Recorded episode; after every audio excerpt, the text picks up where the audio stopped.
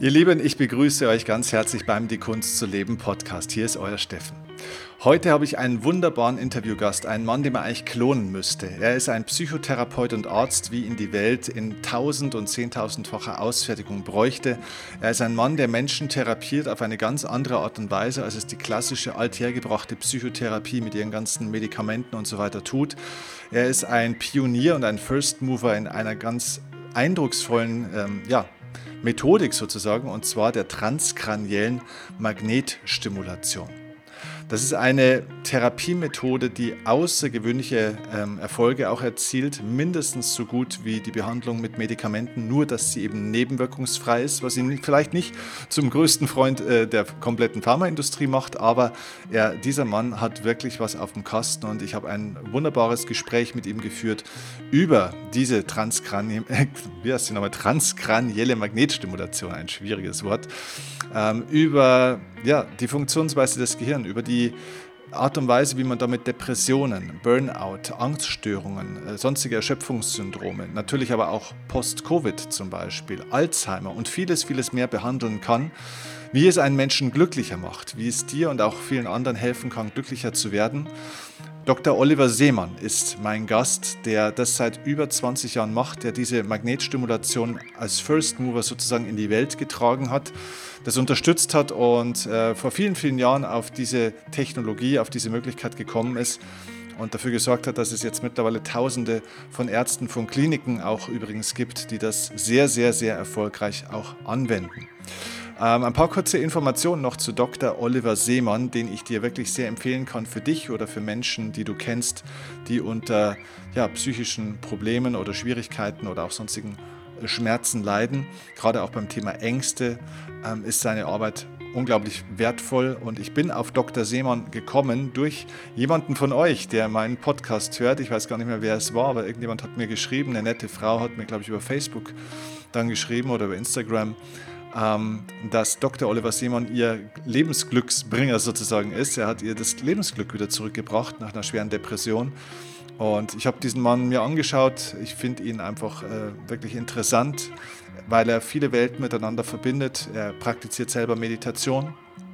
Er ist äh, fit im Bereich der Philosophie, hat sich also mit vielen philosophischen Themen beschäftigt und ist deutlich breiter aufgestellt und nicht in dieser engen Denkstruktur, wie es leider in der Psychotherapie oft so ist. Und deswegen ist es wertvoll, dass du dir dieses Gespräch anhörst, denn dieser Mann hat wirklich was zu sagen.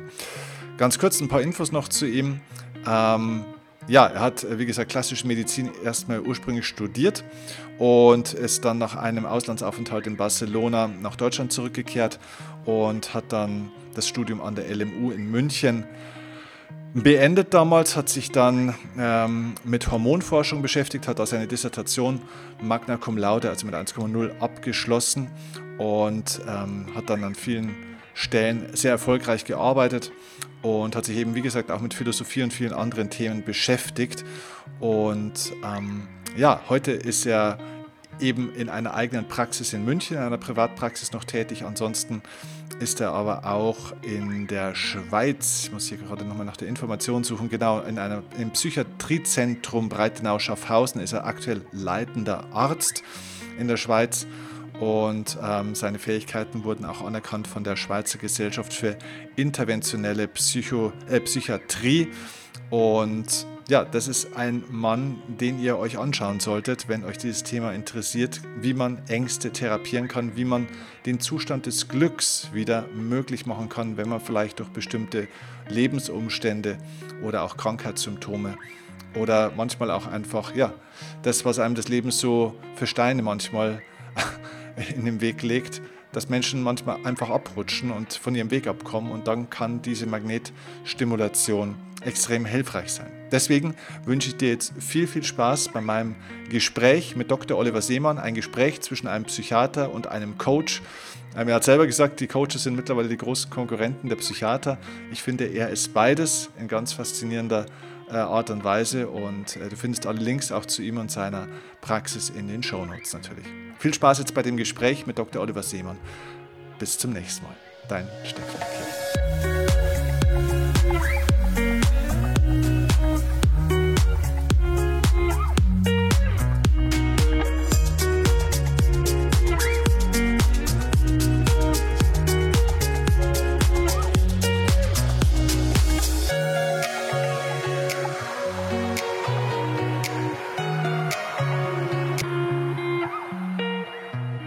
So, ihr Lieben, schön, dass ihr da seid. Ähm, wir haben heute sozusagen Sprechstunde, wenn man so will. Ähm, Dr. Seemann ist zu Gast, allerdings ist er bei mir zu Gast. Also ist auch schön, dass ich nicht beim Psychiater sitze, sondern der Psychiater bei mir. Wie man es nimmt, ja. Ja, genau, wie man es wie nimmt. Aber wer weiß, vielleicht habe ich es nötiger. Ähm, aber äh, es ist ganz äh, witzig. Ähm, ich habe auch auf Ihrer Webseite gelesen, dass Sie ähm, keine klassische Psychotherapie anbieten. Mm. Können. Sie uns mal äh, vielleicht äh, ganz kurz erklären, wo liegt denn so der Unterschied zwischen der, der klassischen Psychotherapie beziehungsweise was macht sie anders? Also äh, das ist ja auch das, wie Sie oder wie ich auf Sie gekommen bin, weil mir eine ganz nette äh, Patientin von Ihnen geschrieben hat, es ist mein Lebensglück, äh, Lebensglücksbringer mhm. sozusagen. Was machen Sie mhm. anders als mhm. die anderen? Ja, also ich, ich äh, habe gestartet mit der klassischen Psychiatrieausbildung, die ähm, beinhaltet eben auch die Psychotherapieausbildung. Ich hatte mich damals für den Schwerpunkt Tiefenpsychologie entschlossen.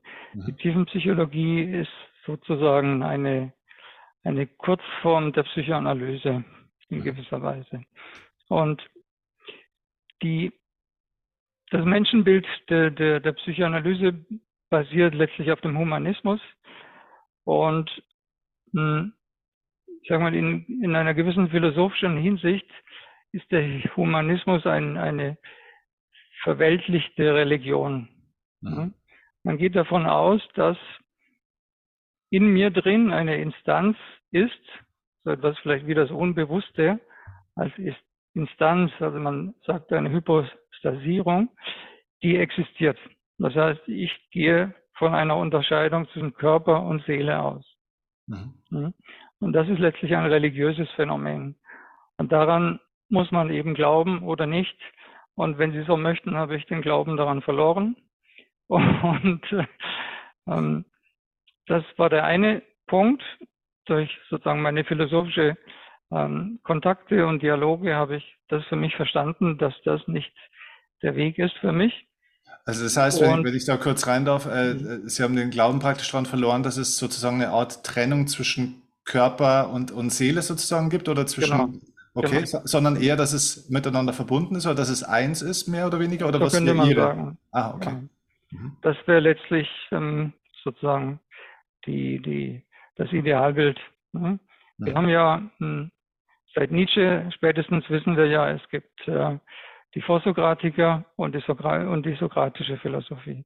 Also mit Sokrates sozusagen hat ein Wendepunkt stattgefunden, mit seiner Ideenlehre zu sagen, es gibt ähm, eine Trennung zwischen Körper und Geist.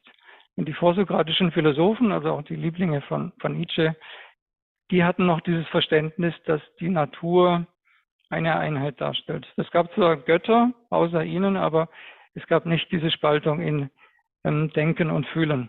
Mhm. Hm, das war eine Einheit für sie. Und ähm, ja, das ist sozusagen eine, eine, eine künstliche Trennung, ein Trick von Sokrates, zu sagen, es gibt zwei Instanzen und damit kann man natürlich heute auch noch ähm, Coaching betreiben oder Menschen beeindrucken oder sozusagen mit diesem, mit diesem, wenn man das versteht, dass das nur ein Werkzeug darstellt, zu sagen, innen und außen sind zwei Instanzen und ich arbeite damit, um dem Patienten etwas zu erklären, dann ist das ähm, noch gut. Aber man darf nicht sozusagen mh, hm, den Fehler äh, begehen und zu denken, das stimmt. Es ist nur ein Modell. Ne? Mhm. Aber ähm, viele, viele Psychotherapeuten verstehen das nicht und mh, hm, ja, es hat sich so eine, eine Art Religion etabliert, eine Art und, und gab es da, gab's da für Sie jetzt eine Art äh, Schlüsselmoment oder Schlüsselerkenntnis, wo Sie, sage ich mal, dieses alte Weltbild verlassen haben und für sich diese, das mhm. ist ja, sag ich mal, aus dem Bereich, aus dem Sie kommen, ja schon ich möchte nicht sagen ein Stilbruch, aber das ist ja schon, hat schon ein bisschen was von Revoluzzer im Endeffekt, da sage ich mal, diese, diese Richtung zu verlassen, sage ich jetzt mal, oder? Ja. Meine, die Kollegen werden Sie wahrscheinlich nicht mit Applaus begleiten, denke ich mal, oder? Hm, ja, ich, ich bin äh, protestantisch erzogen, also das Revoluzzertum liegt mir irgendwo in den Genen. Ähm, ich sag mal, die Psychoanalyse an sich hat, hat auch den Stellenwert verloren. Aha. Heutzutage ähm, hat man eher die Verhaltenstherapie als mhm. Angebot. Es sind nur noch wenige, die sich wirklich darauf spezialisieren, auf die Tiefenpsychologie. ich glaube, das ist aber auch der sozusagen der unbewusste Hintergrund, mhm. dass man erkannt hat, das ist nicht mehr zeitgemäß. Die Religion der Moderne hat sich verschoben in andere Bereiche, mhm. zum Beispiel in die Technikgläubigkeit. Mhm. Ähm, das führt dann ein Stück weit in meinen Bereich über. Ja. Aber Schlüsselerlebnis in dem Sinn, dass ich Philosophie studiert habe und mh, hm, erkannt habe, dass die Philosophie im, im Rang über der Psychotherapie steht. Mhm. Hm. Als Philosoph haben Sie, oder ich gut, ich, äh, das ist, gibt sicher verschiedene Ansichten, aber ich denke, ähm, die, für mich ein Philosoph ist jemand, der, der sagen kann, ich weiß, dass ich nicht weiß. Mhm. Das heißt, es gibt, es gibt keine Wahrheit, es gibt Perspektiven auf die Wahrheit und jede kann anders sein, aber keine ist die Wahrheit. Es gibt zwar Annäherungen, die den Menschen fürs Leben optimal oder am besten vorbereiten, Weltbilder, die besser sind als andere, weil sie ja mehr Durchsetzungsvermögen bewirken, mehr Selbstvertrauen, mehr Effizienz, aber es ist nicht die Wahrheit. Mhm. Und der Philosoph ist sich dessen bewusst, also er hat ein Selbstbewusstsein und weiß, dass sein Denken nur sein eigenes Denken darstellt. Es ist mhm. aber nicht die absolute Wahrheit. Also mhm. er hat keinen Missionsauftrag. Er muss niemanden bekehren, weil er weiß, es gibt sowieso keine Wahrheit. Also ähm, habe ich auch kein System, kein Dogma, keine, keine Weltsicht, die ich jetzt verbreiten muss. Ja. Das ist das eine, das habe ich erkannt, dass die Philosophen mir viel mehr geben als die Psychotherapiemeister. Okay, verstehe. Und, äh, und, und äh, hat das eine Auswirkung, sage ich mal, welche Art von äh, Klienten zu Ihnen kommen oder Patienten zu Ihnen kommen oder die Themen, mit denen die Leute kommen? Also ähm, ich denke mir mal, zum klassischen Psychotherapeuten kommt man wegen der üblichen Krankheitsbilder, Erschöpfungssyndrome, mhm. Depressionen, mhm. Burnout mhm. etc. etc. Äh, wie ist es bei Ihnen? Kommen die Leute wegen den gleichen Themen und ist, sage ich mal, einfach Ihr Behandlungsansatz ein anderer oder kommen die Leute tatsächlich auch mit anderen Hintergründen?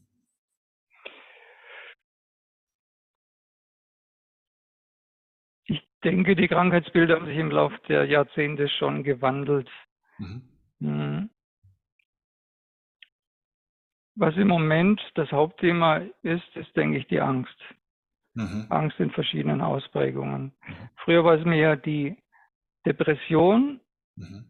die ist auch immer mit Angst verbunden, aber heute ist es deutlicher, dass die Leute ähm, sehr viel mehr Ängste haben. Okay. In, ähm, in vielen Bereichen. Okay, aufgrund der ganzen Umstände, Corona, äh, Existenzgeschichten, äh, Krieg und so weiter, also die äußeren, sind es die äußeren Einflüsse, die dazu führen wahrscheinlich, oder?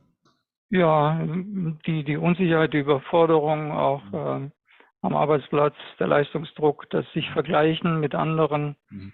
ähm, der Neid, die mhm. Gier, mhm. ähm, auch durch das Internet gefördert, mhm. eben die äh, die schönen Dinge, die man bei anderen sieht, die man auch haben möchte.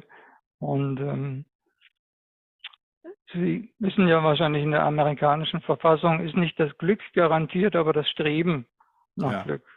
Ja. Also the pursuit of happiness. Ja. Das ist verfassungsrechtlich garantiert. Ne? Also man sozusagen, man erwartet, dass man danach strebt, aber es hoffentlich nie erreicht, weil äh, dann ist man ja kein Konsument mehr. Etwas ja. bösartig formuliert. Ja. Ähm, das ist das eine. Ähm, aber was mich sozusagen noch bekehrt hat, eine Art Erleuchtungserlebnis, wenn ich das so formulieren möchte, etwas ironisch.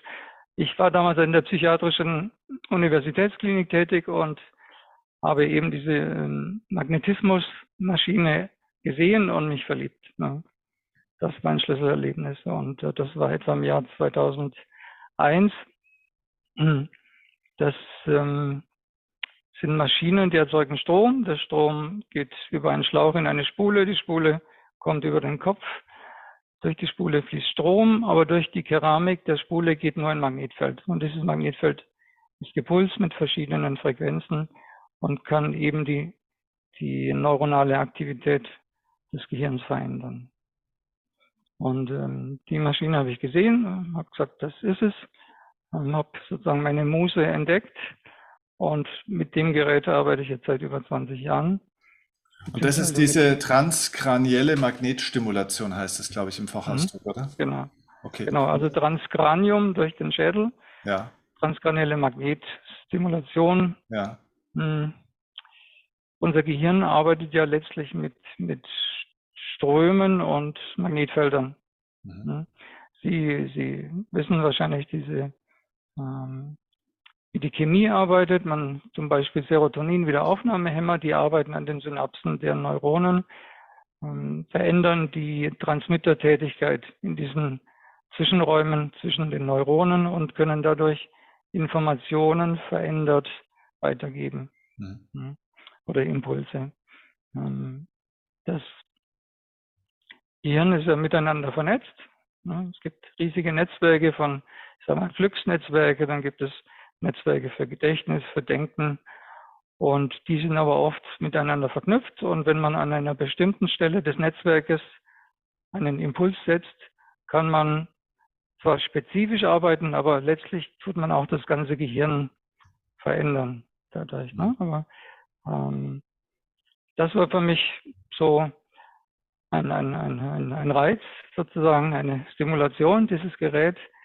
Und äh, ich habe damit experimentiert, weil ich hatte eben, ja, oder wir haben immer noch etwa ein Drittel der Patienten, die wir nicht angemessen behandeln können in der Psychiatrie. Und ich hatte eben diesen Impetus, ich möchte möglichst vielen Patienten helfen. Mhm. Und äh, habe da diese Chance gesehen. Mhm. Zum einen, weil ich eben äh, verstanden habe, dass die, das Paradigma der Chemie übergeht in die Physik. Mhm. Wir sehen das ja, dass die Menschen heute immer weniger Chemie möchten. Wahrscheinlich auch zu Recht. Es gibt eben Nebenwirkungen. Es ist nicht so kontrollierbar.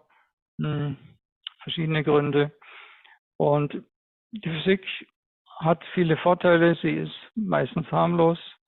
Sie ist ähm, effizienter und oft wirkt sie auch unmittelbar mhm. auf den Patienten. Also das heißt, wenn so ich jetzt als Laie richtig verstehe, bedeutet das, dass durch diese magnetische Stimulation sozusagen die, die neuronale Aktivität beeinflusst wird und dadurch auch mhm. die Biochemie sozusagen wieder in, mhm. in eine andere Balance gebracht wird oder dieser genau. biochemische genau. Cocktail sozusagen verändert wird, kann genau. man dazu sagen?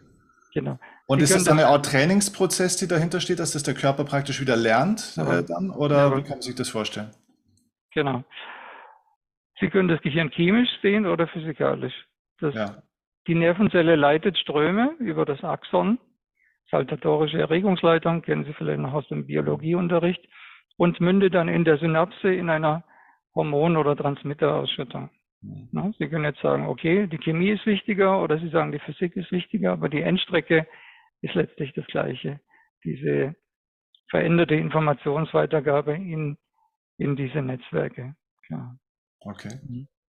Und wie sind da Ihre, Ihre Erfahrungen? Also ist es so, dass ähm, gerade die Patienten, die man jetzt eben auf dem althergebrachten Weg nicht ähm, mhm. behandeln konnte oder ihnen helfen konnte, dass sie dadurch ganz andere Erfolge haben? Ist es praktisch nebenwirkungsfrei? Somit stelle ich mir das auch vor? Mhm. Oder wie kann man sich das vorstellen? Mhm. Also seit, seit wann arbeiten Sie damit und was sind so die Erfahrungen?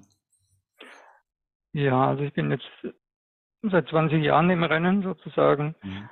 Und am Anfang war ich ambulant der Einzige in Deutschland, der das angeboten hat. Es gab einige Zentren, 10, 12 Forschungszentren. Es war damals noch relativ unklar, welche Protokolle man verwendet, welche Frequenzen, welche Stärken, wie oft, wo, welche Spulen. Und äh, jetzt aber im Lauf der letzten 20 Jahre hat sich das extrem weiterentwickelt. Auch ähm, heute finden Sie in vielen Kliniken mhm. diese, diese Maschinen. Ähm, in der Ambulanz der Psychiater noch nicht so angekommen, aber in vielen Kliniken, weil es in Deutschland nun auch stationär extra vergütet wird. Seitdem gibt es auch einen, einen Boom. Aber die Erfolgsrate ist extrem gut. Ich würde sagen, mindestens so gut wie bei den Medikamenten. Mhm. Und wir haben, wenn Sie die Indikation richtig stellen, praktisch keine Nebenwirkungen. Mhm. Es ist sehr gut verträglich. Und ähm, ich sag mal, es gibt zwar immer noch Leute, die das behaupten, es sei wissenschaftlich nicht anerkannt, aber es hat die höchste wissenschaftliche Evidenz, zum Beispiel in der Behandlung der Depression mit Angst oder nur Depression, genauso gut wie, wie die gängigen Medikamente. Mhm. Also die wissenschaftliche Evidenz kann nicht besser sein. Mhm. Auch wenn manche das es sich noch nicht so herumgesprochen hat unter den Psychiatern. Ähm, solche Systeme sind träge und äh, ja, die brauchen einfach Zeit, sich zu verändern. Jetzt, jetzt könnt ihr mir vorstellen, dass jetzt die, die Pharmaindustrie nicht der allergrößte Dr. Seemann-Fan ist. Kann das sein? ja, ja, am Anfang dachte ich, ich, ich, ich werde es nicht überleben. Aber äh, hm, die Pharmaindustrie hat aktuell ohnehin kein großes Interesse mehr an der ZNS-Forschung, also zentralen Nervensystemforschung. Weil? Es gibt praktisch keine neuen Psychopharmaka oder sehr wenige, hm, weil es sich finanziell nicht mehr lohnt. Hm. Die Entwicklung eines Medikamentes kostet hm, vielleicht eine Milliarde oder zwei Milliarden Euro. Und durch die, Polit durch die Preispolitik der äh, Gesundheits, ähm, ja, durch die Regierung und ihre äh, Gesundheitsminister lohnt sich das nicht mehr, ähm, da dahingehend zu forschen. Aber es gibt in keine große Lobby für diese für diese Magnetstimulation. Es gibt ähm, eben sozusagen kein Sponsorengeld dafür, das zu tun. Also es braucht dann eben Pioniere und ähm, einen langen Atem. Ja, ja, ver verstehe. Und äh, wie sieht so eine Behandlung aus? Ähm, ist es äh, so, dass es nach ein, zwei Mal schon gut sein kann oder gibt es da einen bestimmten Prozess oder ist es eine lebenslange Begleitung theoretisch auch bei jemandem? Wie kann man mhm. sich das vorstellen? Mhm. mhm. Ähm, ich sage mal, mein Behandlungsbild oder Protokoll hat sich die letzten Jahrzehnte auch gewandelt. Vor 20 Jahren hatte ich Protokolle, die man heute zwar immer noch verwendet, aber ich nicht mehr so häufig, wo man sagt, man braucht 30 Sitzungen und dann ist die Depression mit einer Wahrscheinlichkeit von 60, 70 Prozent weg. Mhm. Sie machen vielleicht eine Erhaltungstherapie einmal im Monat und nach sechs, zwölf Monaten vielleicht nochmal eine Intensivkur mit, mit vielleicht zehn Sitzungen. Ähm, die letzten Jahre bin ich aber übergegangen, mich auf die Angst zu fokussieren und bei dem Angstprotokoll, das ich verwende, haben sie oft unmittelbar eine Erleichterung. Das heißt, sie, sie behandeln das Gehirn mit einer bestimmten Frequenz und sie können zuschauen, wie der Puls nach unten geht. Also sie, anders formuliert, sie beruhigen ihr vegetatives Nervensystem. Mhm. Sie kommen zur Ruhe und das spürt man häufig als Entspannung, als angenehm. Das kriege ich meistens schon in der ersten Sitzung kann ich, kann ich das anbieten. Und äh, dann geht es darum, genau wie Sie gesagt haben, zu üben. Hm? Das Gehirn muss, muss, muss, muss üben, wie Fahrradfahren. Wenn Sie eben lange genug geübt haben, dann sind diese, diese Netzwerke wieder in, in, in Schwung. Sie vernetzen sich, also man nennt das wissenschaftlich äh, Neuroplastizität. Mhm. Die Nervenzellen, die, die bilden neue Arme und sprossen sich aus. Ja, man sagt Sprouting, Branching and Sprouting, also mhm. Äste bilden und sich versprossen und bilden dadurch Kontakte mit den anderen Nervenzellen. Und es bilden sich dann eben solche Netzwerkkreise, so wie Sie das in der Wand hinter sich haben. Sie vernetzen sich. Und wenn Sie eben oft genug diese, diese Schleife durchlaufen haben, dann fixiert die sich und wird zur Architektur. Mhm, das ja. haben Sie auch bei den Medikamenten, dass man sagt, sechs bis zwölf Monate nehmen weil man dann eben sich sozusagen an das Glück gewöhnt hat. Ja. Ihr Gehirn ist jetzt im Glücksmodus und hat das verfestigt in Architektur, ne, in neuronale Architektur und dann ist die Wahrscheinlichkeit höher, dass es konstant so bleibt.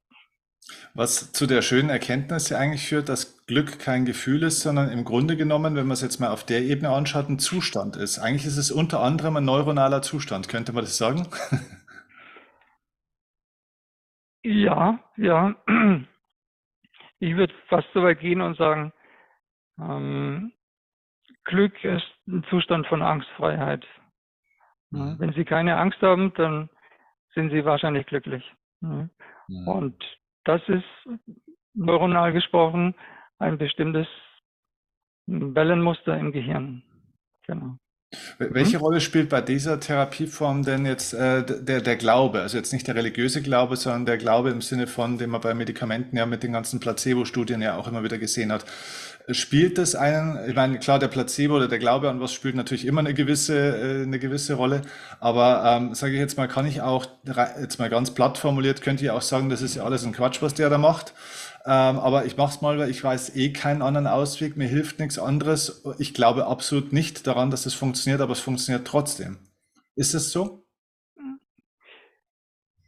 Könnte man sagen. Jetzt ist es aber so, es gibt ja nicht nur den Seemann. Also es gibt weltweit, glaube ich, ich muss jetzt lügen, aber ich schätze mal 4000 Seemänner, ne, okay. die das machen. Und, und die sich auf Kongressen treffen und dann ihre Protokolle verraten.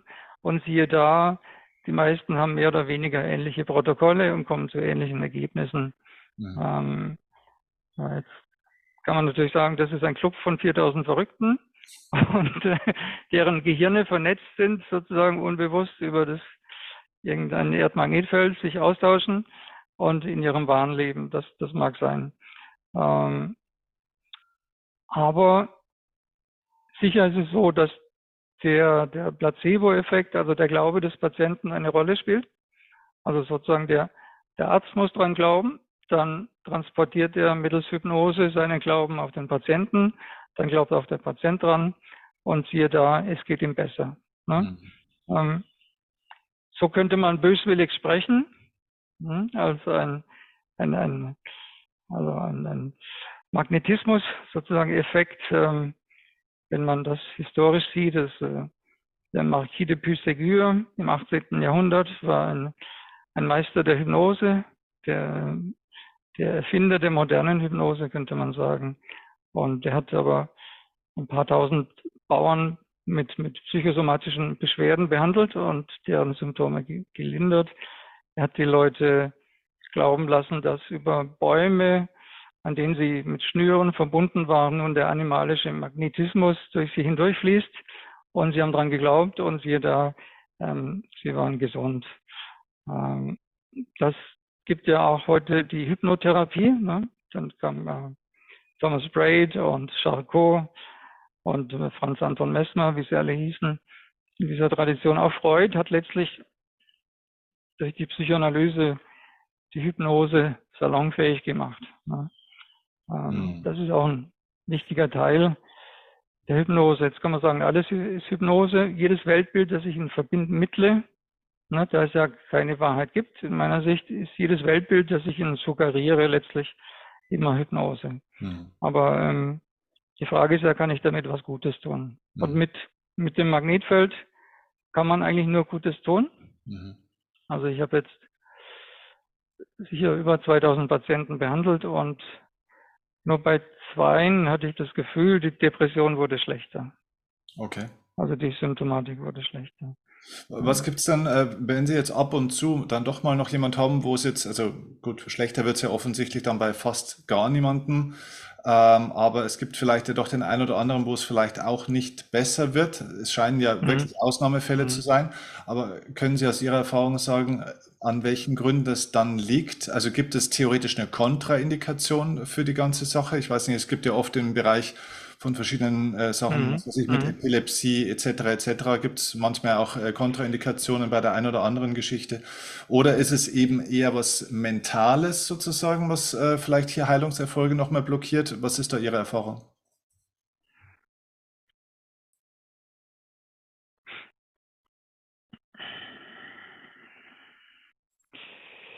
Also die Erfolgsrate ist in etwa so gut wie die von den Medikamenten. Mhm. Ich will nicht sagen, das ist jetzt ein Wundermittel, mhm. aber häufig kommen zu mir Patienten, die schon eben alles probiert haben.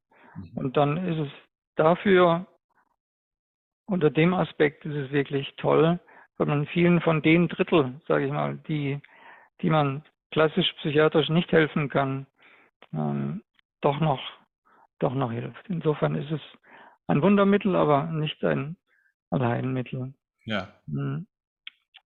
Problem oder, oder Fragestellung, Herausforderung ist manchmal das richtige Tuning des Gehirns sozusagen. Mhm. Und ähm, da braucht es noch viel Forschung. Ich sage mal, bei einem Patienten brauchen Sie vielleicht 10 Hertz, bei dem anderen bräuchten Sie 10,5 und bei dem anderen 9,5. Mhm. Und ähm, zum Beispiel. Mhm. Also das Feintuning, das kann ich so jetzt nicht leisten. Da braucht man neue Geräte, die an verschiedenen Orten des Gehirns äh, messen und gleichzeitig behandeln. Mhm. Also ein Closed-Loop-System. Und da ist man aber dran. Also wenn Sie noch 10, mhm. 20 Jahre warten, ist der Erfolg der Magnetstimulation sicher, sicher besser als heute. Hm. Was sonst noch eine Rolle spielt, was die Leute blockiert oder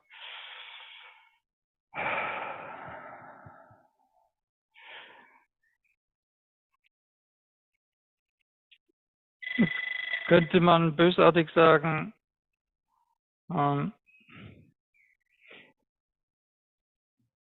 es ist ja irgendwo auch ein Stück weit Schicksal. Schicksal ist ein, ein, ein, eine Umschreibung für, für die Gene sozusagen. Inwieweit ist man überhaupt glücksfähig? Mhm. Hm? Ist sozusagen jeder Mensch zu, zu 100 Prozent Glück, wenn man das definieren könnte, überhaupt fähig? Ne? Mhm. Mhm. Ähm, oder hat da nicht jeder auch sein, sein Limit, wo er ja, drüber ja. hinausgehen kann? Ne? Ja, ich verstehe. Also, ähm, ne?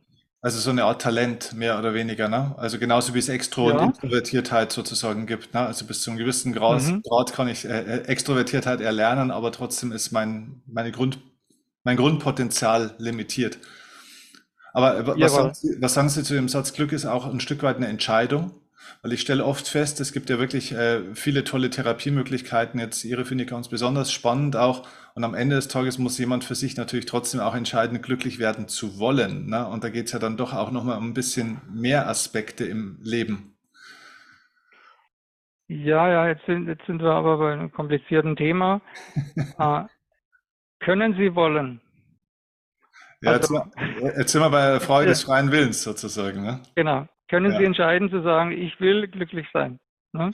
Aber ich gebe Ihnen recht, ähm, ich, äh, es gibt ja so, ich sag mal so, amerikanische Glücksphilosophien, ne? also man kann sich das Glück einreden und so, aber dann müssten Sie schon den Willen dazu haben. Ja. Ne? Ja. Zu sagen, ich will glücklich werden, aber dann sind Sie ja eigentlich schon fast gesund. Ne? Ja, aber ich gebe Ihnen insofern recht, wenn Sie nicht das Glück hatten, als, als, als äh, ja, äh, schicksalhaft glücklich geboren zu sein, dann müssen sie Techniken entwickeln. Hm? Mhm. Und die optimalste Technik wäre schon ein bewusster Willensakt zu sagen, ähm, ich entscheide mich für das Glück. Also wie, wie eine Art Hochzeit. Ne? Ja.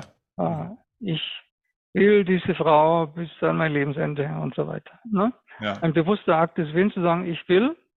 Es fällt mir vielleicht schwer äh, mit der Frau und so mein Leben lang, aber ich will, ich mache das jetzt. Ne? Das wäre ein bewusster Akt, der würde ähm, bedeuten zu sagen, ähm, Glück heißt also ich bin sozusagen die beste Version meiner selbst. Ich akzeptiere mich voll und aber das besser hätte es mir nicht kommen können. Oder ich hätte nicht besser gelingen können. Mhm. Ich bin die beste Version meiner selbst. Ich bin mein eigener Superstar. Ja. Hm? Aber das wäre sozusagen der, der bewusste Akt der Entscheidung.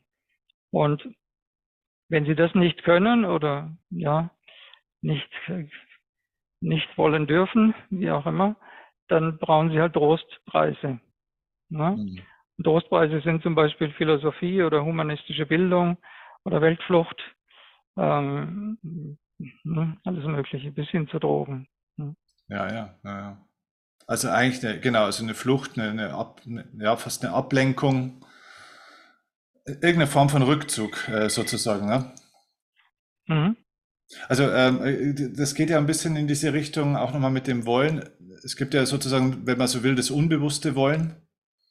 was vielleicht auch ein bisschen eben vorkonditioniert ist, würde ich jetzt einfach mal sagen. Ne? Also sei es jetzt durch Gene, sei es durch Erziehung, sei es durch Schicksal, wie auch immer man das jetzt sehen will. Aber mhm. es gibt ja auch das mhm. bewusste Wollen sozusagen. Ne? Also ich, ich kann nicht wollen, was ich will auf einer unterbewussten Ebene, aber ich kann natürlich, mhm. Ich kann natürlich schon mit meinem, in Anführungszeichen, freien Willen entscheiden, ob ich meinem inneren unbewussten Wollen folgen will.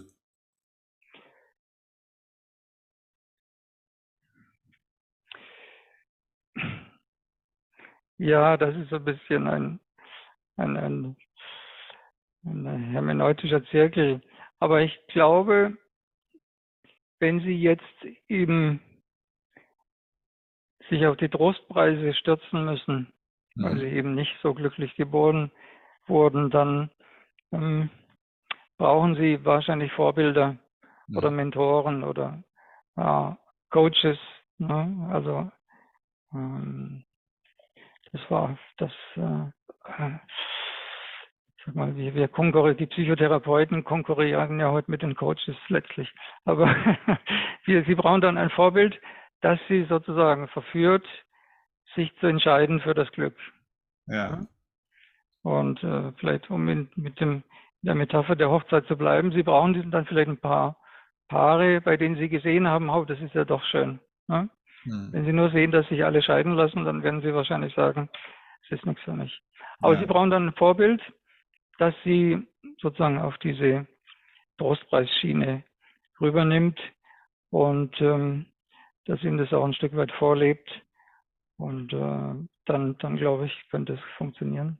Ja, also wenn man über das praktisch dann einen gewissen Halt und eine Orientierung sozusagen kriegt. Also könnte man sagen, mhm. das ist so ein bisschen die, ähm, das, was vielleicht früher Religion auch ausgemacht hat, also was weiß ich, die Gemeinde, der Glaube, der äh, regelmäßige Kirchgang, da wo sich Menschen ja. heute ja nicht mehr so finden, jedenfalls hier mhm. nicht im, im deutschsprachigen mhm. Raum vielleicht. Mhm. Das ist damit gemeint sozusagen, oder? Also heute vielleicht auch ein bisschen tatsächlich meine Industrie, die Lebenshilfeindustrie, die ja auch mhm. teilweise schon eine Ersatzreligion für viele Leute geworden ist mit allen Pros und Kontras, die es da so gibt aus meiner Sicht, ne? Äh, dass wir auch viele Ersatz Heilige haben, die sich auf Bühnen ja, dann teilweise ja, auch ja. manchmal so darstellen, als wären sie welche, ohne welche zu sein. Genau, aber, trotz, genau. aber trotzdem einen, kann es der Weg sein, ne? Zum einen haben wir den Übungseffekt, wie Sie sagen, ich gehe ja. jeden Sonntag in die Kirche, also meine neuronalen Netzwerke bekommen eine Gewöhnung ja. an meine Vorstellung, an meine Vorgabe von Glück. Und ähm, aber ähm, ich denke, das ist, das ist, ist genau der Punkt, ja. Also ähm, so Leute wie Sie, die dann gute Vorbilder sind, die können viel Gutes tun. Ja. Sicherlich. Ne? Und ähm, ich sage äh, manchmal zu meinen Assistenten, als Psychiater wird man geboren. Man kann das nicht lernen. Mhm. mhm. Sie lernen sich zu schützen. Also ich habe, ich sag mal, ich äh, bin mir sehr sicher, dass sie sehr viel Gutes tun, aber ich habe ein bisschen Mitgefühl mit ihnen, weil sie nicht diese Ausbildung bekommen haben, sich zu schützen mhm. vor, äh, ja, sie kriegen ja auch negative Wellen. Ne? Die Leute sind ja nicht 100% positiv, sondern sie sind vielleicht äh, nur 30 Prozent. Ne? Und dann ist auch viel Negativität, die einen belasten kann als Coach oder Therapeut. Mhm. Und ähm, das, das, äh, das ist hilfreich, wenn man da eine Schule durchlaufen hat, sich zu schützen. Aber die Gabe an sich, als Therapeut tätig zu sein, ich glaube, die kriegt man in die Wiege gesungen. Mhm. Ja, das denke ich auch. Das verbindet übrigens die Coaches und die Therapeuten ein bisschen miteinander aus meiner Sicht, weil ich glaube nämlich als Coach wird man auch geboren. Das ist, äh, es ist eine ja, ja. Coaching, Coaching ja. ist keine Methodik, ist auch kein, es ist keine Funktion, sondern es ist äh, es ist ein Menschenbild aus meiner Sicht, eine Art und Weise, wie man mhm. Menschen sieht und, und auch ja, wie man das Leben sieht. Ne? Ich glaube, da, da ist sich auch die Psychotherapie oder die Psychologie und auch die, die Coaching-Welt näher, als sie manchmal so glauben. Ne? Ich glaube, dass auch jeder gute Psychotherapeut in gewisser Weise auch ein, ein Coach äh, ist oder sein kann, jedenfalls mit Coaching-Elementen. Ne? Nur nicht jeder Coach sollte den Psychotherapeuten spielen. Das ist das Problem, das wir teilweise haben wo ich auch ja, ja massiv immer der, dafür werbe, eben hier wirklich die Grenzen klar zu ziehen. Ne? Und das ist natürlich vor allem auch Aufgabe der Coaches. Ja, ich sag mal, wenn man ein gutes Herz hat, dann, dann, dann kann man viel Gutes tun. Wir, die Psychotherapeuten haben vielleicht eine geschwollenere Sprache oder die jetzt nicht so allgemein verständlich ist. da sind Sie uns wahrscheinlich überlegen. Ja. ja. Sie können das besser allgemein vermitteln. Ja, ja. Hm. ja äh, interessant. Ähm, ein, ein Thema wollte ich jetzt unbedingt auch ansprechen, weil Sie das äh, selber vorhin das Wort auch nochmal so in den Mund genommen haben, äh, weil wenn ich natürlich über Magnet und Magnetfelder ähm, was höre, dann äh, sind wir ja tatsächlich sehr schnell auch bei diesem Thema des Erdmagnetfelds. Jetzt äh, würde mich das mal interessieren. Jetzt kommen Sie natürlich mit der Psychotherapie eigentlich aus einer ursprünglich ganz anderen Ecke, aber da Sie ja mit Philosophie und vielen anderen Aspekten ja äh, eng in Berührung sind, mit Ihnen kann man drüber reden. Welche Rolle hm. spielt denn die Spiritualität und alles, was so, sage ich jetzt mal, im Großraum damit zu tun hat? Welche Rolle spielt das in Ihrer Arbeit oder in Ihrer Behandlung? Ist es was, wo Sie sagen, das ist wirklich einfach ein anderes Feld und das kann jeder machen, wie er will? Oder spielt das in irgendeiner Rolle? Gibt es da Verknüpfungspunkte sozusagen?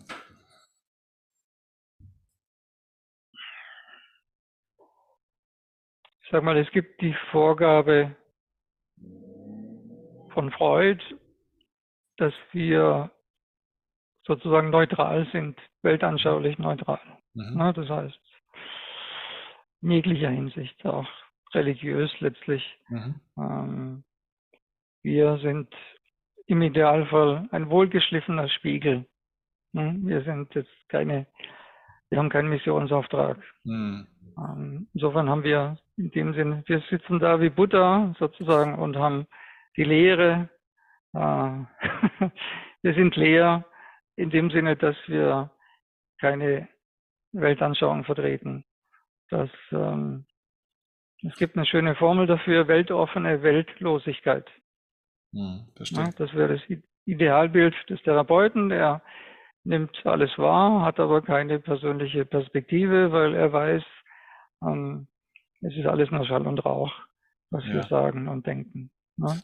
Trotzdem gibt es ja spirituelle Prinzipien, sage ich jetzt mal. Die spielen ja irgendwo wahrscheinlich eine Rolle. Also ich sage jetzt mal sowas wie ein Erdmagnetfeld, dass das äh, einen Einfluss aufs Gehirn ja auch hat, würden viele Leute ja oder hätten viele Leute vielleicht vor 20, 30 Jahren als Esoterik abgestempelt. Mhm, mhm. Heut, heute äh, würden Sie ja wahrscheinlich, oder was wäre denn Ihre Antwort darauf? Welche Rolle spielt denn das Erdmagnetfeld eigentlich in Bezug auf, auf unser Gehirn? Mhm. Bei einem Magnetfeld oder gibt es, glaube ich, relativ wenig Untersuchungen eher zum Thema Gravitation. Mhm. Also die, die, Mondphasen oder die Flutäbe oder ähm, es gibt auch solche, solche Täler in Österreich, wo sie eine Anomalie der, der, der Gravitation haben, wo, wo man auch vielleicht manchmal so das Gefühl hat, hier fühle ich mich wohl oder hier stimmt was nicht. Ist, früher hat man ja auch, die Bauern haben früher die Schafe auf ein Feld laufen lassen und da, wo die Schafe sich niedergelegt haben zum Schlafen, dann hat man da das Haus gebaut. Ne? Mhm. Ähm, in der Wissenschaft ist man da jetzt noch nicht bewusster angekommen. Hm? Aber sag mal, von, ist es nur noch ein kleiner Schritt zu sagen, hm, wenn das Gehirn ein riesiges Netzwerk darstellt äh, und also dieses Netzwerkparadigma, das wir ja über das Internet bekommen haben, spätestens dann. Und jetzt geht man mehr und mehr dazu über, um zu sagen, im Gehirn ist alles mit allem vernetzt. Dann ist es eigentlich nur noch ein kleiner Schritt zu sagen, unsere Gehirne sind auch vernetzt. Ne? Das ja. Seemann- und Kirchner-Gehirn ist jetzt vernetzt. Ne? Also das ist ja die berühmte Geschichte mit dem, wenn das Reiskorn, der Reissack in China umfällt, dann ändert sich das Klima bei uns. Ne? Ja. Dass man solche hm, Erregungen sich ausbreiten von einem Gehirn zum anderen. Das haben sie ja durch, durch das Internet ist ja letztlich ein Erregungsangebot, wo Erregungen äh, global vernetzt weitergegeben in, gegeben werden in, in Sekundenschnelle. Und dann ist es, glaube ich, nur noch ein kleiner Schritt zu sagen, wir sind eigentlich auch alle miteinander vernetzt. Und dann haben sie vielleicht so einen spirituellen ja. äh, Touch. Ja. ja. Aber Erdmagnetfeld, dass jetzt sozusagen Informationen da reingegeben werden und ähm, da wieder abgerufen werden, tue ich mich ein bisschen schwer da würde ich schon eher dran glauben zu sagen, meine Erregung geht jetzt auf meinen Assistent, mein Assistent trifft seine Familie, die Familie verbreitet wieder ihr Magnetfeld sozusagen, ihr Gehirnmagnetfeld auf andere Menschen und dann ist es irgendwann äh, ein globales ähm, spirituelles Netz. Ja. Ja, ich habe mich äh, nur mal eine Zeit lang, jetzt nicht super in der Tiefe, aber ein Stück weit mit diesem Global Consciousness Project äh, beschäftigt. Ich weiß nicht, ob Sie von, davon auch gehört haben oder gelesen haben, das ja über die Princeton University läuft, seit vielen, vielen Jahren schon, wo man ja diese Messgeräte hat und tatsächlich eben auch ähm, durch diese Mechanik, die da läuft, wo praktisch immer Nullen und Einsen ausgespielt werden, was ja eigentlich eine Normalverteilung geben sollte, immer wenn große Weltereignisse stattgefunden haben, wo Mitgefühl im Spiel war, also Fukushima, mhm. Äh, was weiß ich, Notre Dame, äh, natürlich 9-11 mhm. und so weiter, also solche Dinge, wo Mitgefühl im Spiel waren, äh, gab es also wirklich massive Ausschläge in diesen äh, Sensoriken sozusagen. Und mhm. Äh, da ist dann diese dieser Verdacht wurde da zumindest jetzt mal auch genannt. Da wurde mhm. auch gesagt, da gibt es keine wissenschaftliche Evidenz bisher dahinter, ob tatsächlich ähm, die Veränderung des Erdmagnetfelds womöglich auch das Bewusstsein der Menschen verändert oder andersrum. Mhm. Also das, das wurde dann mal nur in Frage gestellt. Ne? Deswegen ähm, weiß ich nicht, wo da aktuell der Stand der Wissenschaft ist, aber ich fand den Gedanken interessant natürlich, ne? weil wenn alles mhm. miteinander verbunden ist, äh, mhm Mhm. dann, dann heißt es ja mhm. nicht nur, dass Menschen miteinander verbunden sind, sondern theoretisch, wenn es alles ist, ist es alles. Ne? Ja, das wäre dann der nächste Schritt, ja. ja genau, ja, dann können Sie sozusagen in, im Sandkorn die Welt erkennen. Ja, ja. Mhm. ja. Mhm. Ja, spannend. Ähm, wie, wie ist das, äh, wenn sich jemand äh, dafür interessiert, auch jetzt diese, ich muss es nochmal ablesen, transkranielle... Transkranielle Magnetstimulation, ja.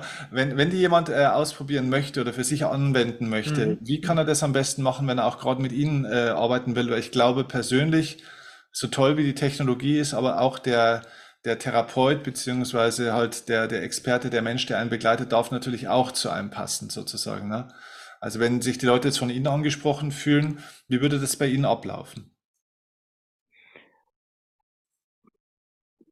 Ja, ich sag mal letztlich klassisch über Internet. Mhm. ähm, die, ich mache es ganz gern, wenn die Leute mir zunächst eine E-Mail schreiben, dann führe ich ein Telefonat, mhm. um schon mal zu sehen, sind wir uns in der Zielgebung einig. Mhm. Was ist dem Patienten wichtig? Was will er erreichen? Ist das realistisch? Kann ich das anbieten? Mhm. Und ähm, dann erst treffe ich die Leute auch wirklich vor Ort und ähm, äh, dann gibt es ein kurzes Gespräch, eine Art Orientierung für mich, ist die Indikation gegeben, aber dann starten wir auch gleich.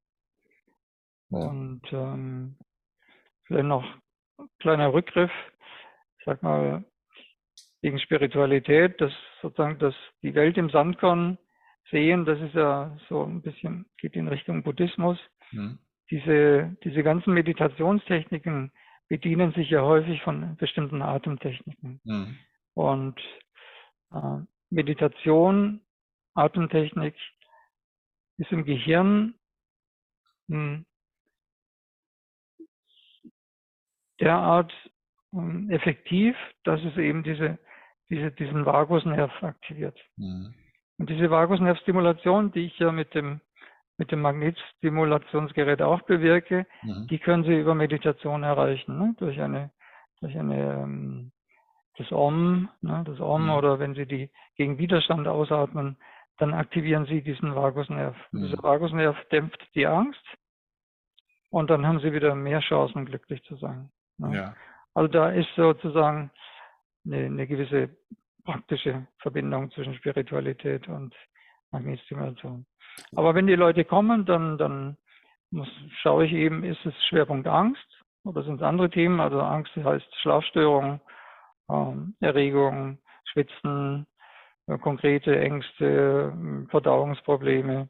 Mhm. Ähm, ist es äh, sozusagen eine vegetative Übererregung? Mhm. Ist die Angst im Vordergrund? Dann dämpfe ich erstmal die Angst und schaue, wie weit kommen wir damit. Mhm. Eventuell will ich dann im zweiten Schritt auf die Depression gehen. Verstehe. Also die, die häufigsten Patienten sind eben solche mit Depression und Angst, aber wir haben auch, ähm, sag mal, viele mit, mit ADHS in letzter Zeit, Autismus, das sind so Diagnosen, die immer häufiger gestellt werden. jetzt kann man sagen, die werden, die werden häufiger, aber ich glaube, dass viele Psychiater damit einfach nicht wissen, was sie damit tun sollen. Und deswegen kommen die häufiger zu mir. Ja, aber ich behandle auch Demenz zum Beispiel. Bei der Demenz haben sie eine Absenkung der Grundfrequenz im Gehirn. Das Gehirn wird langsamer, vereinfacht gesagt, und ich gebe dem Gehirn eine schnellere Frequenz. Ja, verstehe. Okay. Zum Beispiel. Und äh, die Finanzierung des Ganzen äh, läuft sowas auch, also übernehmen sowas jetzt auch Kassen, sage ich jetzt mal, im klassischen Fall, so eine mhm. Behandlung? Seit 2015 übernehmen die privaten Krankenkassen in Deutschland die Behandlung, ja. aber nicht die gesetzlichen. Nicht die gesetzlichen, mhm. ja, wie es immer so ist. Mhm. Okay. Äh, eine Frage auch noch, ähm, nochmal zu diesem Thema ähm, mit diesem Magnetfeld. Ähm, ich habe über das HeartMath-Institut, mit denen äh, arbeite ich äh, ganz gerne zusammen. Sagt Ihnen das was, das HeartMath-Institut? Mhm. Also die haben ganz viel auch mit diesen elektromagnetischen Feldern ähm, experimentiert und gearbeitet und sind aber eher in der Forschung, also in der, im Sinne von Beobachtung, nicht im also auch im Sinne von Training. Also die arbeiten auch über Vagusnervstimulation, Artentechniken und so weiter. Die kommen einfach von einer anderen Ecke, aber ich glaube, es geht in die gleiche Richtung. Und da kommt aber diese spannende Erkenntnis raus, dass dieses elektromagnetische Feld des Herzens offensichtlich stärker ist als das des Hirns. Mhm. Ist da was dran ja. aus Ihrer Erkenntnis raus und wird sowas genutzt oder kann man sowas nutzen jetzt im medizinischen Bereich? Also das Magnetfeld des Gehirns beträgt ähm, 10 hoch minus 15 Tesla, also mhm. äh, ist extrem schwach. Hm. Und äh, das vom Herzen kenne ich jetzt nicht, aber es sind sicher im Gehirn extrem schwache Magnetfelder. Mhm. Und deswegen, wenn ich jetzt mit meinem Magnetfeld behandle, dann habe ich äh, etwa hm, das ähm, 10 Billionenfache Magnetfeld, das ich auf die Hirnfestplatte spiele. Ne? Also schon fast äh, ein Akt der Gewalt. Aber wir sind da also schon in, in, in, für das Gehirn in, in unvorstellbaren Tiefen unterwegs, ne? sozusagen. Wie es mit dem Herzen ausschaut, kann ich, kann ich jetzt nicht wirklich beurteilen. Okay, interessant. Was machen Sie für sich persönlich, um glücklich zu sein? Äh, geben Sie sich manchmal auch äh, diese Magnetbehandlung sozusagen? Also genießt man das auch selber dann manchmal ein Stück weit für sich, um das eigene Glück zu unterstützen? Oder sind Sie eher in der Richtung Meditation etc. dann auch unterwegs? Oder machen Sie ganz was anderes, weil Sie vielleicht gern Sport machen? Oder wie sieht es bei Ihnen persönlich aus? Weil wenn man so vielen Menschen hilft, ist ja auch die mhm. Frage, mm. was macht man für sich selber, ne? Ja, ja, ich wundere mich manchmal selber, wie resilient ich bin, Stress, den man hier manchmal hat. Aber es gab Zeiten, wo ich mich auch behandelt habe mit, dem, mit meinen Magnetfeldern, wo ich auch mal schlechte Phasen hatte. Ich habe auch ein mobiles Gerät entwickelt, das man für zu Hause verwenden kann. Oh, das benutze ich manchmal beim Autofahren. Okay. Ich meditiere in der Tat. Ich habe jetzt auch ein bisschen Schmerzen am Fußgelenk. Da benutze ich mein Magnetfeld. Das macht mich sehr glücklich, wenn ich meine, äh, weil ich tanze sehr gerne. Also ich tanze Aha. gern Tango. Aha. Äh, das hat mich oft sehr glücklich gemacht. Und wenn ich das nicht mehr könnte, das wäre schon traurig, aber durch mein Magnetfeld behandle ich meine Arthrose und dann ist gut. Sonst mache ich noch ein bisschen Boxen. Und ähm, ja, natürlich spielt die Liebe eine große Rolle im Leben.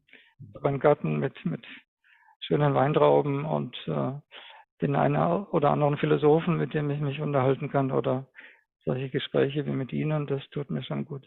Schön. Das ist großartig, weil ich finde, ähm, das ist auch immer ganz wichtig, dass man auch, sag ich mal, das selber empfindet, was man bei anderen erzeugen möchte. Ne?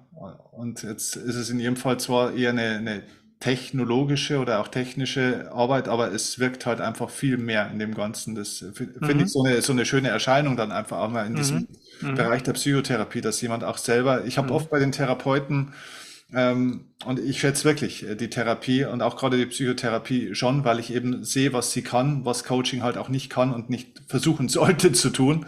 Und ich glaube, es ist einfach so ein, so ein Zusammenspiel, genauso wie in der Medizin ist mhm. eben auch die, die Schulmedizin unglaublich wertvoll ist, aber eben auch vieles andere wertvoll ist. Ne? Und ich glaube, wenn die Menschen sich so auf der Ebene begegnen und auch die Therapeuten auch glücklich sind, Und es ist halt eben in der Therapie vielleicht ein bisschen leichter, weil es um ein bisschen toughere Themen geht als im Coaching manchmal. Weil es ist ein Unterschied, ob zu mir jemand kommt, weil er sich selbstständig machen will und weiß mhm. nicht wie, oder ob zu Ihnen mhm. jemand kommt, weil er eine fetzen Depression hat, jetzt mal um es hart mhm. auszudrücken. Mhm. Das macht ja was mit mhm. einem Menschen sozusagen. Ne? Das finde ich schon wichtig, dass man dann auch das selber so vorlebt, wie Sie das ja auch vorleben. Ne? Ja, glühen und glühen lassen. Ja, so ist es. So ist es. Also großartig. Ich äh, danke Ihnen jetzt schon mal ganz herzlich äh, für das Gespräch. Ich würde gleich nach der Aufnahme gleich nochmal äh, kurz äh, weitersprechen. Aber äh, wir haben die Links äh, zu Ihrer Praxis und zu Ihnen äh, in den Show Notes natürlich auch. Ah, und ähm, da können sich die mhm. Leute sehr gerne melden. Ich glaube, jeder hat sich einen guten Eindruck machen können. Und ich glaube persönlich, dass dieses Thema sowas von unbekannt im Verhältnis noch ist.